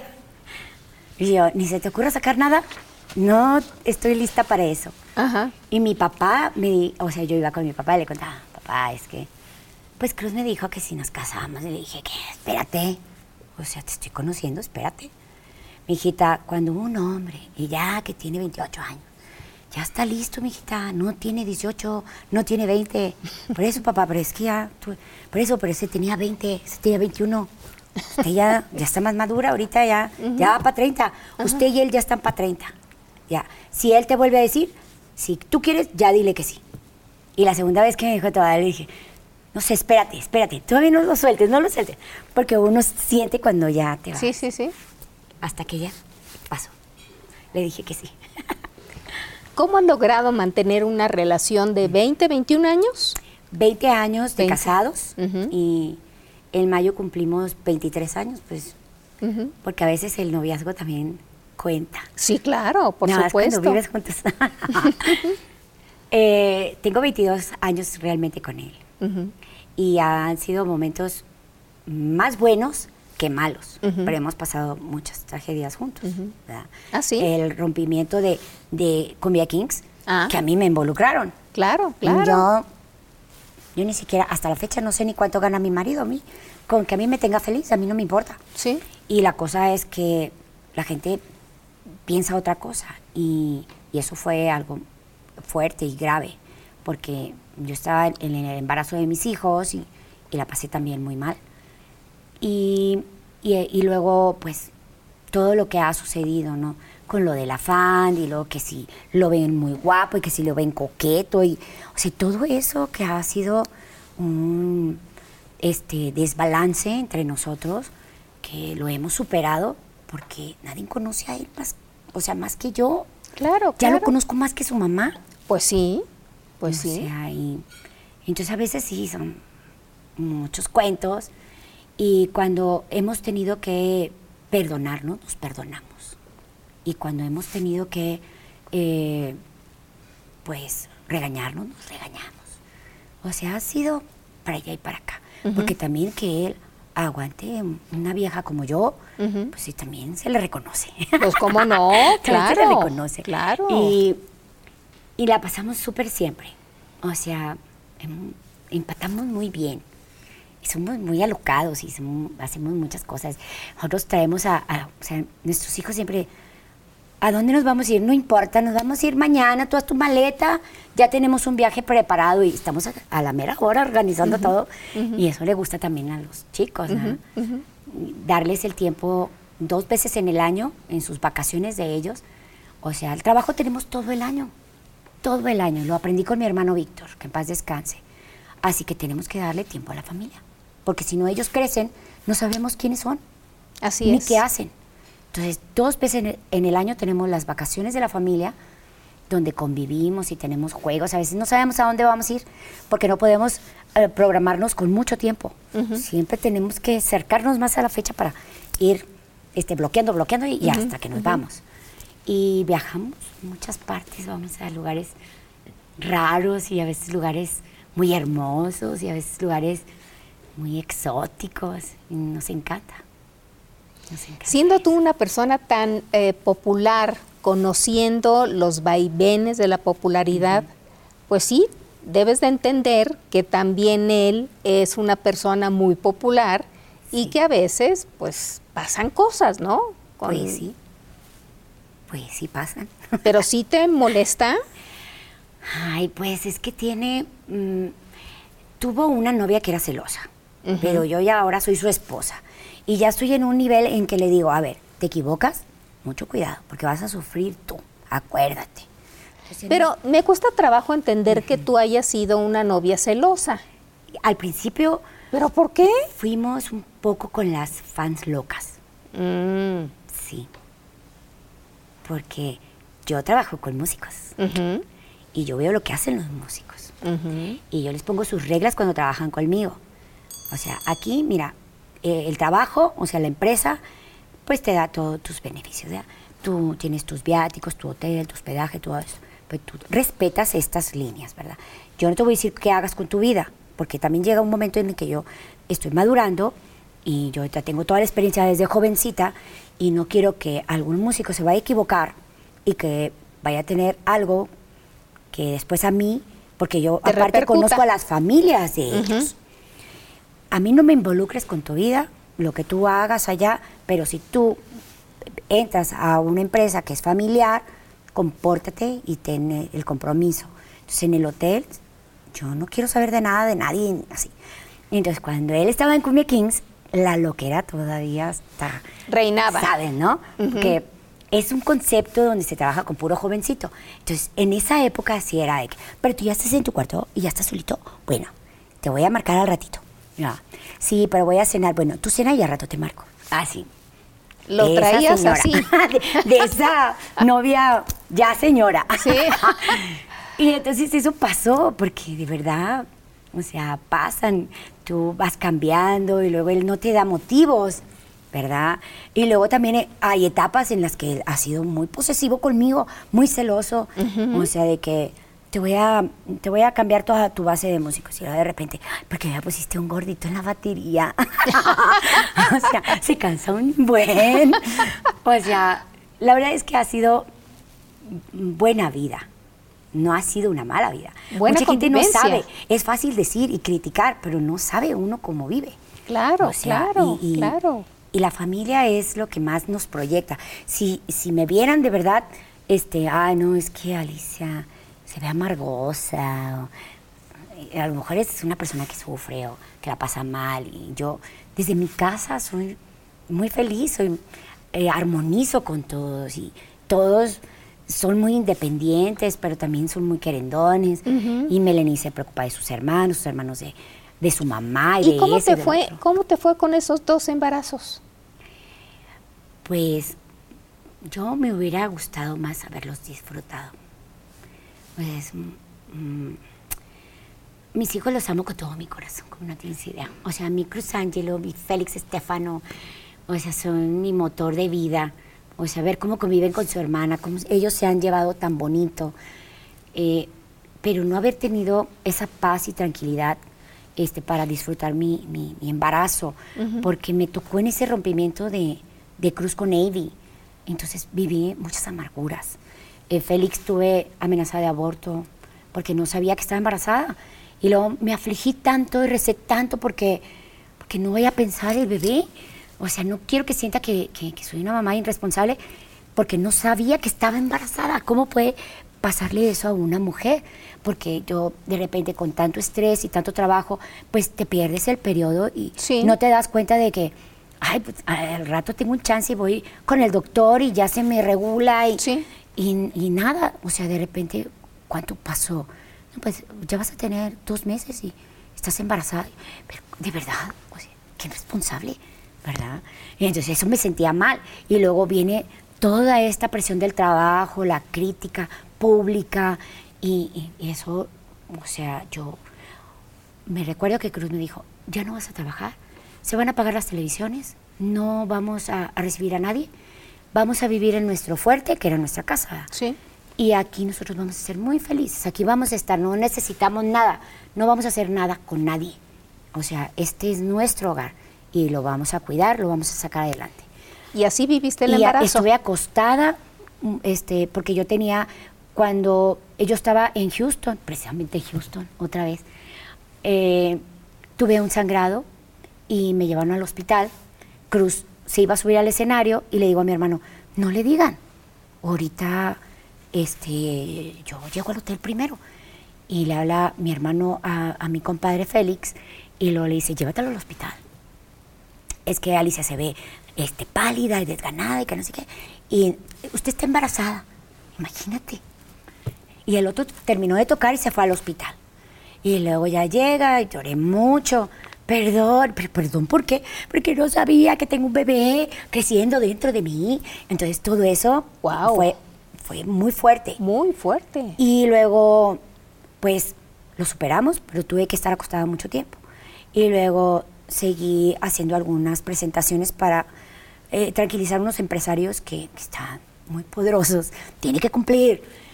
Y luego ya paré. Y luego sí estuve, este, o sea, estuve en reposo en dos ocasiones del embarazo por, porque no ¿Por amenaza? Sí, por amenaza de aborto. No quería que, que o sea, que, que algo malo pasara. Y la verdad es que no vimos televisión, pero por muchos meses. No sé, ni siquiera puedo decir cuánto tiempo, pero fue demasiado tiempo. Eso Nunca había visto tantas series y películas y, o sea, estuvimos nosotros. Nos costó mucho trabajo este, hacer que los medios de comunicación se, calmaran y entendieran es que no va a dar entrevistas, no está dando entrevistas. Y él también paró de trabajar y nos encerramos. Y lo disfrutamos y nació el bebé y luego ya estaba más feliz y luego, ok, ya voy a sacar otro disco y, eh, volver, o sea, a darle y todo. Ha sido, ha sido puras experiencias bien. ¿Y el otro embarazo? Y mis dos, eh, mi embarazo, eh, este que te cuento es el, de mi hijo último. Sí. Porque ya después ya no me atreví a seguir, a, tener, más, hijos. Pero el de Angelo también, o sea, la, pasé. Fue tranquilo. No fue tan tranquilo. Los dos embarazos de mis hijos, o sea, el de Melanie fue mucha presión al principio porque no podía decir que estaba embarazada. Porque mi, idea era, ¿qué le importa? ¿Qué le importa a la gente? No me importa, no me importa nada.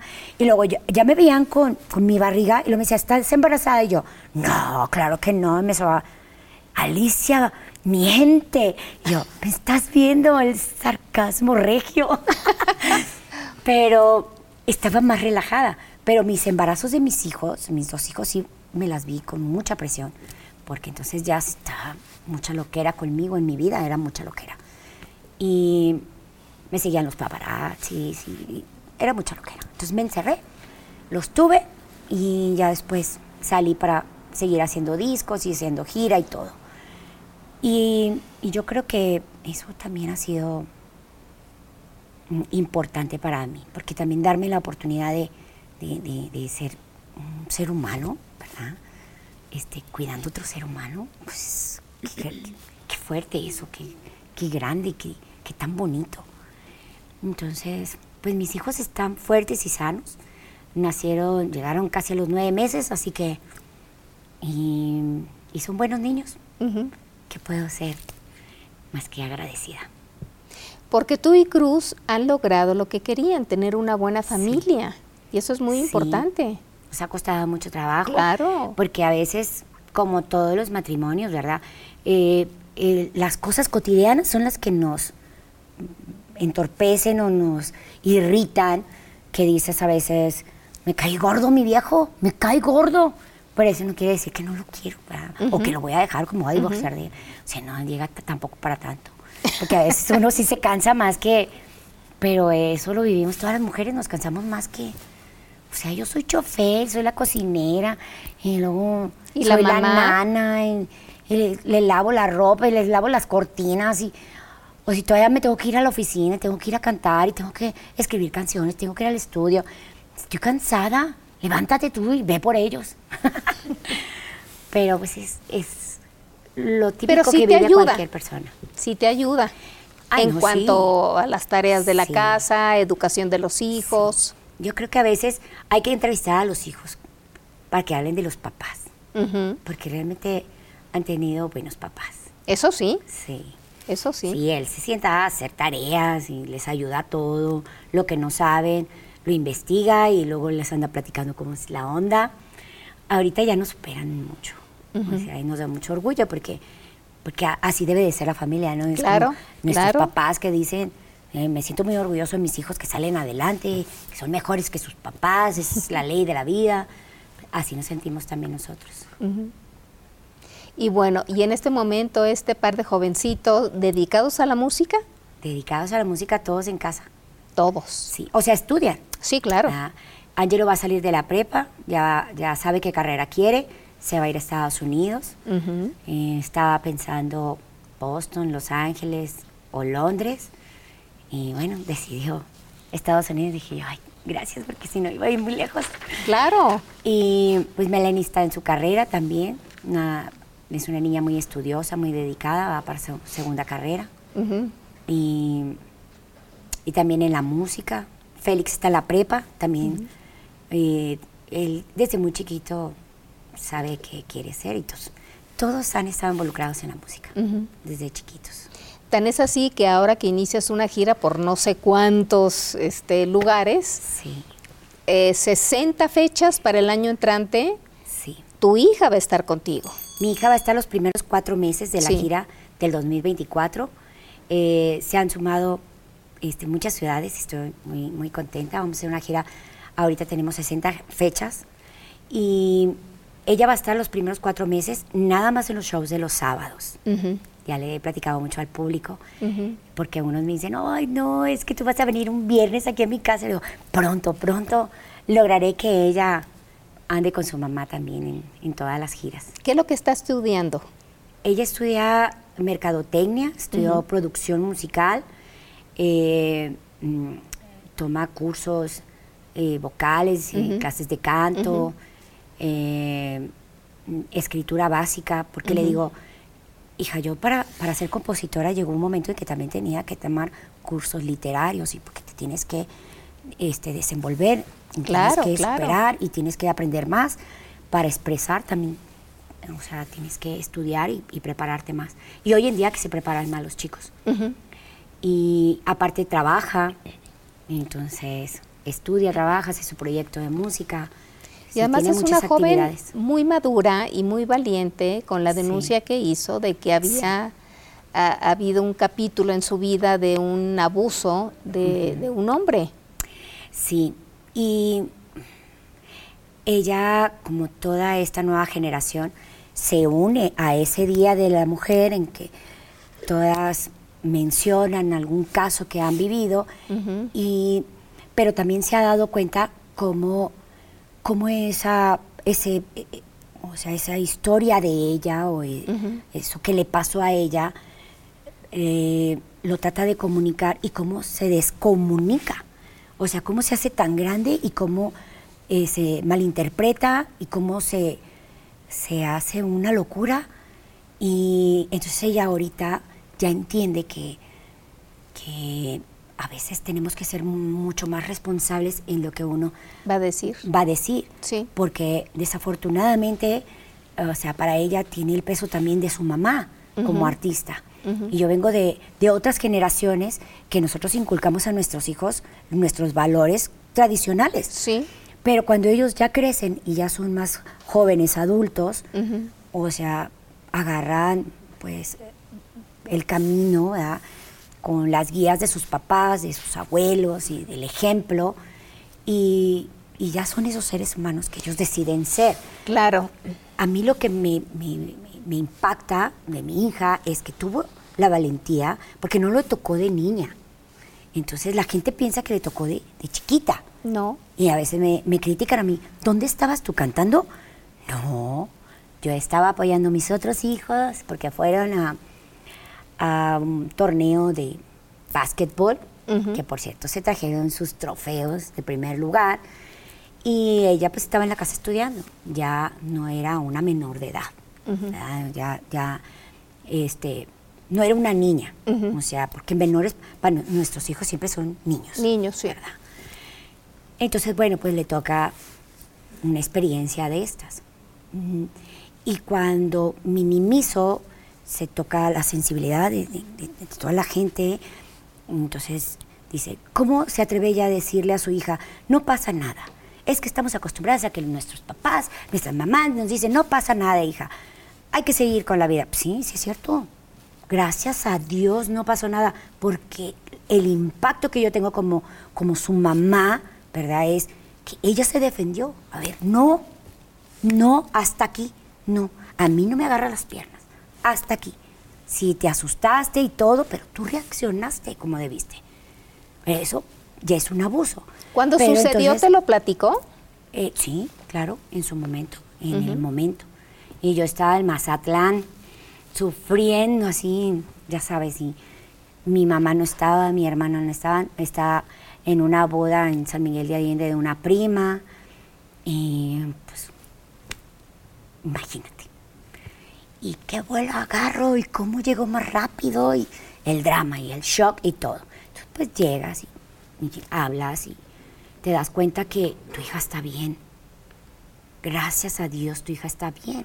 Porque hay otras jovencitas que tienen experiencias más dolorosas. Entonces cuando me hacen ese comentario y lo he aclarado, pero sigo cayendo en el mismo punto.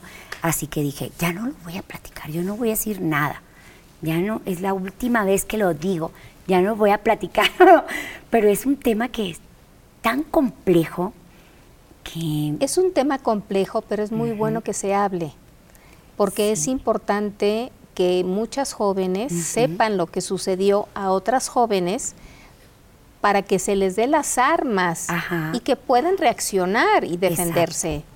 Entonces también el Monterrey eh, pues nosotros somos primos, ya sabes, el vecino, los hijos del vecino me dicen tía.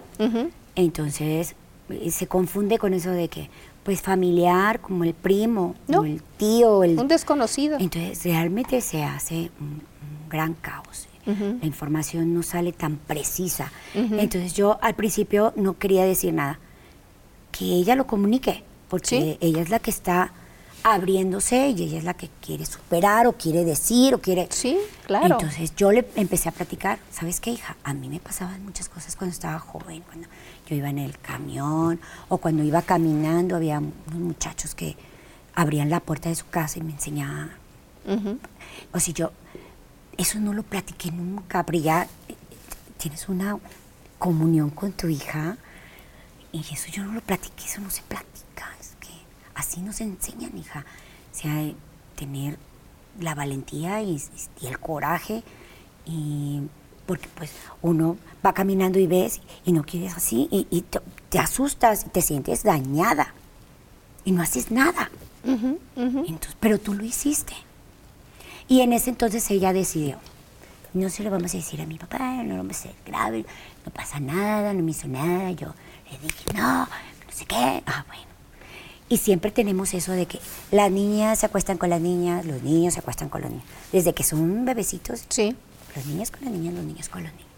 Porque los niños cuando están jovencitos, pues nosotros que somos señores ya sabemos cómo amanecen los jovencitos o los señores. Pues, las niñas no están listas para eso. No. ¿A ti te sucedió algo similar en tu adolescencia? A mí me pasaron muchas cosas. Y, y sí le contaba a mi mamá y mi mamá le contaba a mi papá. Y me recuerdo mucho que a veces me tenían que castigar y me tenía que ir en el camión a la escuela. Y el camión yo hacía 40 minutos. Entonces, si el camión se llenaba y me tocaba ir parada, y los señores eran horribles y groseros, y hasta la fecha, porque hay ese tipo de hombres, o sea, sí, que no tienen cerebro. Y entonces se, se le arriman a las muchachitas, siendo tan jovencitas, y tú sientes ese señor, o sea, te sientes dañada, lastimada, claro, claro. herida. Y yo me recuerdo que le contaba a mi mamá, es que yo no me quiero ir al camión, yo no me puedo ir al camión. Si tienes que decir a mi papá que ya me quite el castigo, yo me tengo que llevar mi carro. Y él me decía, usted se pone su seguro aquí en la ropa y usted, cuando alguien se, píquelo. O grite, grite. Y mi abuelita me decía también, ay, grita, tú grita. Ay, ¿por qué se arriba, señor? ¿Crees que, que todos volteen? Y, y yo he sido así. ¿Y lo hacías? Sí, lo hacía, claro, sin vergüenza y sin nada, porque, porque yo no me podía dejar. Entonces, las abuelas contaban cosas que les han pasado, ¿no? Y uno se va quedando con esas ideas y te vas quedando así como, entonces yo tengo que ser así. O sea, mi bisabuela nos contaba que ellos vivían en Suazua, Nuevo León, y que cuando la época de la revolución y todo eso, llegaban los soldados y así, o los revolucionarios, y a ellas las encerraban en unos cuartos que hacían subterráneos. Y luego, pues, se ensuciaban y así, y luego andaban así como pareciéndose locas, porque les decían, no, eh, tengo unas huercas encerradas ahí que están locas, están sucias, están enfermas. Y era para proteger a las muchachas que no llegaran los los que venían y abusaban de las muchachas. Eso me lo contaba mi bisabuelita y me acuerdo. Entonces esas historias se cuentan en la familia y a veces hasta le dices, ay, ya mamá, ya me las has contado muchas veces, pero te las siguen repasando y te las siguen repasando. Entonces, o sea, te quedas con esas ideas, ¿cómo, cómo te puedes defender? Claro. Del hombre que es abusivo. Mm, o sea, y por contarte una, porque nos contaban un montón de cosas. ¿Alguno de ellos abusó de ti? No, nunca, jamás. No, yo, mm, yo creo que me veían muy huerca. Yo nunca tuve de nadie algo así. O sea, yo nomás me pasó en los camiones, en la prepa. O sea, se veía unos chavos que estaban como, siempre decían que si hacían drogas o no sé qué, porque ellos de repente salían encuadrados corriendo así. O sea, ¿qué onda? Estás en la prepa y eres una niña bien. y luego aparte si has estudiado en colegio de monjas, pues qué susto. claro. Pero yo en mi carrera, nada que yo tenga, ni aunque yo tenga 80 años y que yo vaya a decir, ¿sabes qué? Una vez alguien me dijo, me hizo, nadie, jamás. Nada.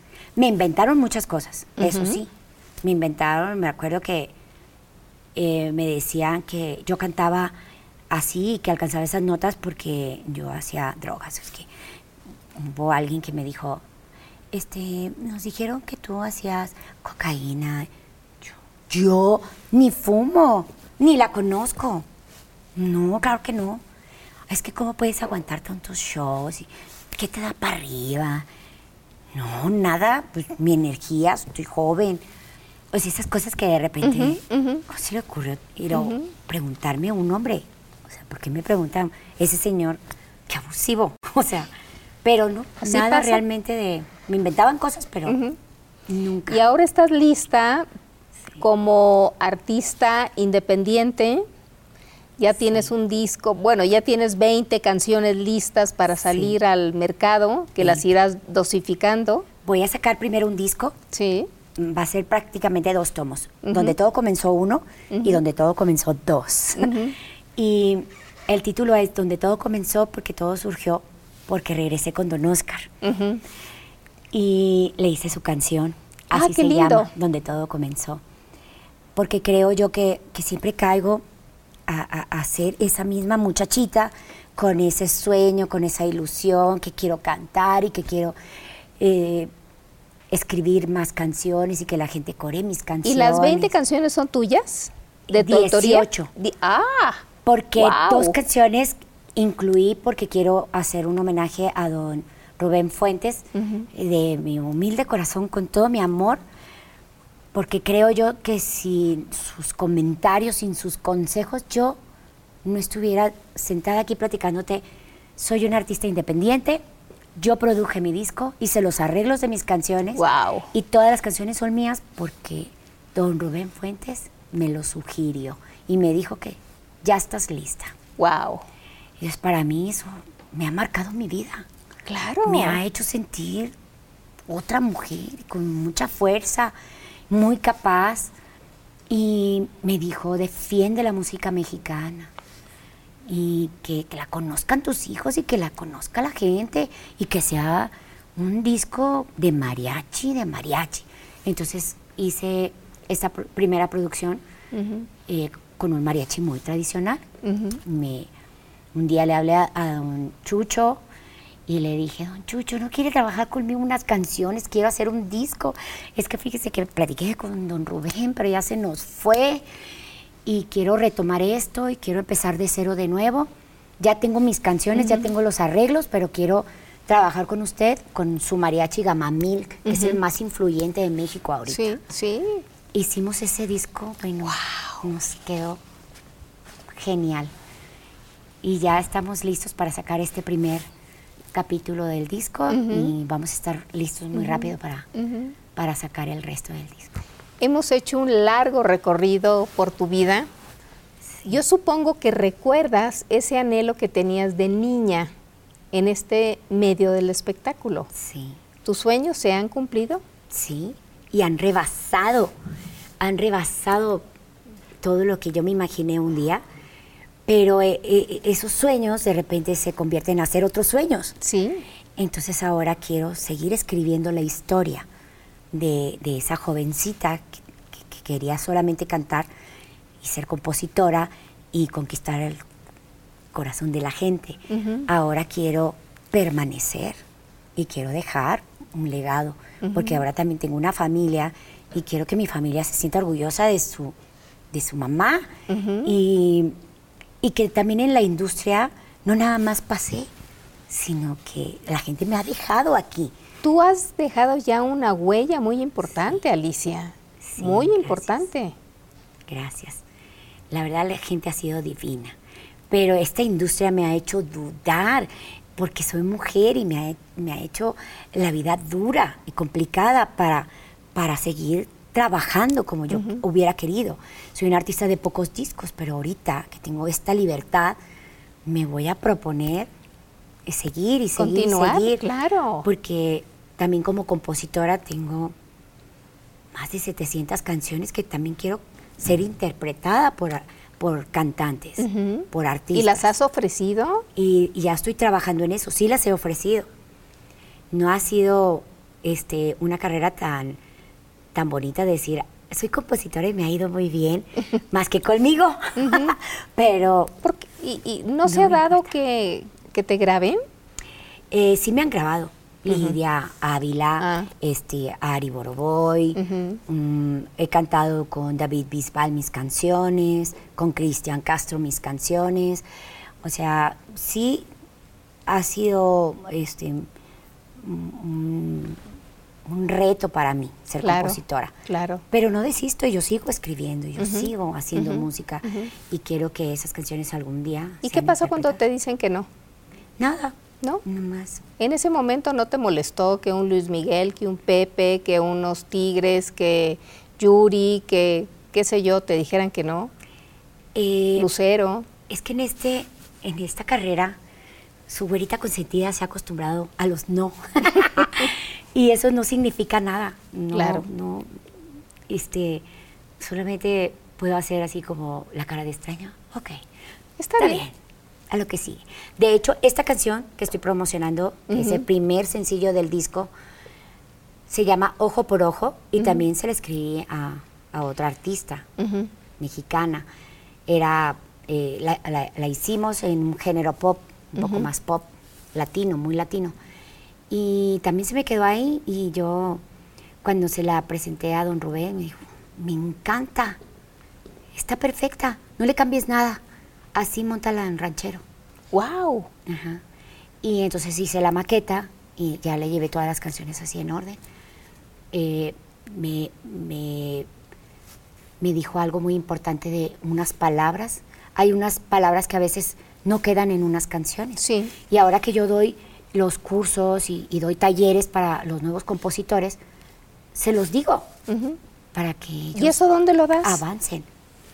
Lo, lo hago muy cerradito, tengo un grupito muy cerradito en Monterrey, lo hago a través con mis fans y tenemos un grupo de WhatsApp que ya no voy a empezar a publicar porque me, piden mucho eso, pero ya tenemos más de 300, entonces a veces me es complicado. Sí. Eh, tenemos grupos de WhatsApp y de Telegram y a veces me es complicado porque yo sé que al hacerlo más público, pues vamos a tener más gente. Más gente. Claro. Entonces quiero estar preparada también para tener el tiempo y y ahora como siento que hay mucho compositor femenino hoy en día, me da mucho gusto porque están luchando y están componiendo divino y hay muchas buenas voces y hay muchos buenos talentos escribiendo no nada más de jovencitos, sino también de jovencitas.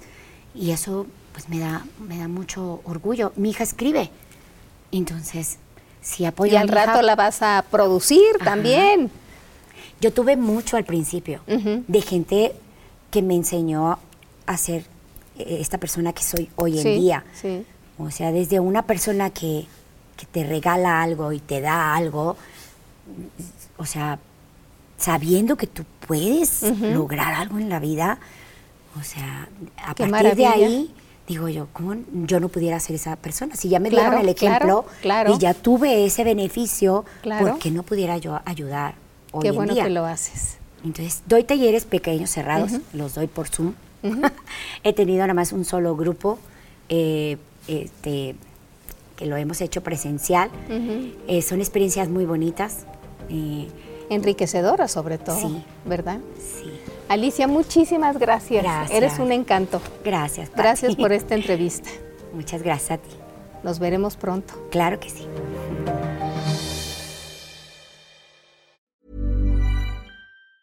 Planning for your next trip?